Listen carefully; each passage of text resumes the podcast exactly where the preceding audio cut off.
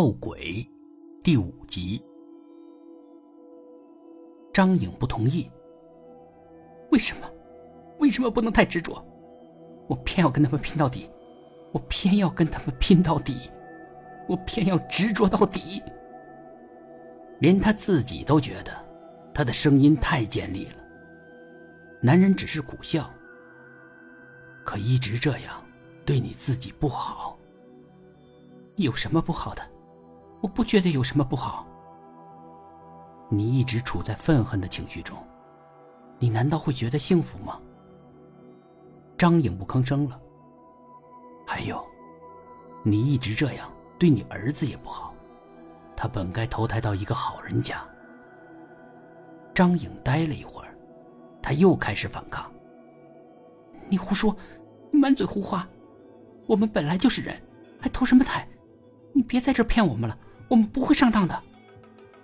张颖是越说越气，她站了起来，凑到男人面前想揍男人。儿子拉住了她：“妈妈，我们真不是人了。”张颖愣了一下，前几次来骚扰咱们的都是人，不是鬼，咱们是鬼。张颖不相信，不可能，不对。上一次一个人来这儿的是个道士，他在房间里贴了好多符，烤得咱们很难受。最后你发怒了，嘴里喷出火来，才把那些符都烧掉了，把道士赶走了。张颖记得。他只是大吼，难道他嘴里还喷出了火？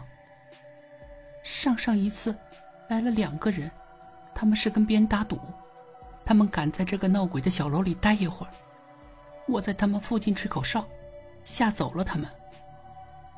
张颖沉默了，因为我是小鬼，所以我会吹口哨，但你就学不会，大鬼不会吹口哨。小鬼才会，小鬼也能看到人，听到他们说的话。张颖又蹲下来，全身开始颤抖。儿子走过来，抱了一下妈妈。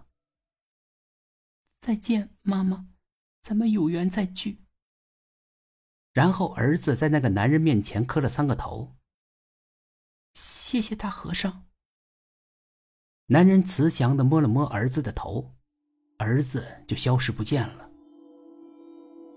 大和尚，他为什么叫你大和尚呢？明明跟和尚完全沾不上边，穿的是牛仔裤，儿子怎么那样叫他呢？男人没有正面回答他。我觉得，你还是该放下了。男人慢慢的说。一瞬间，一道白光照亮了整栋房子。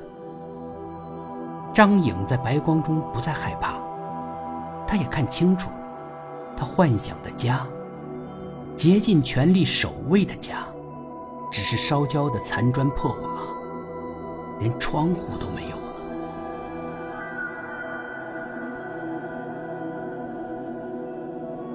本集故事播讲完毕，点击上方的订阅，订阅不迷路。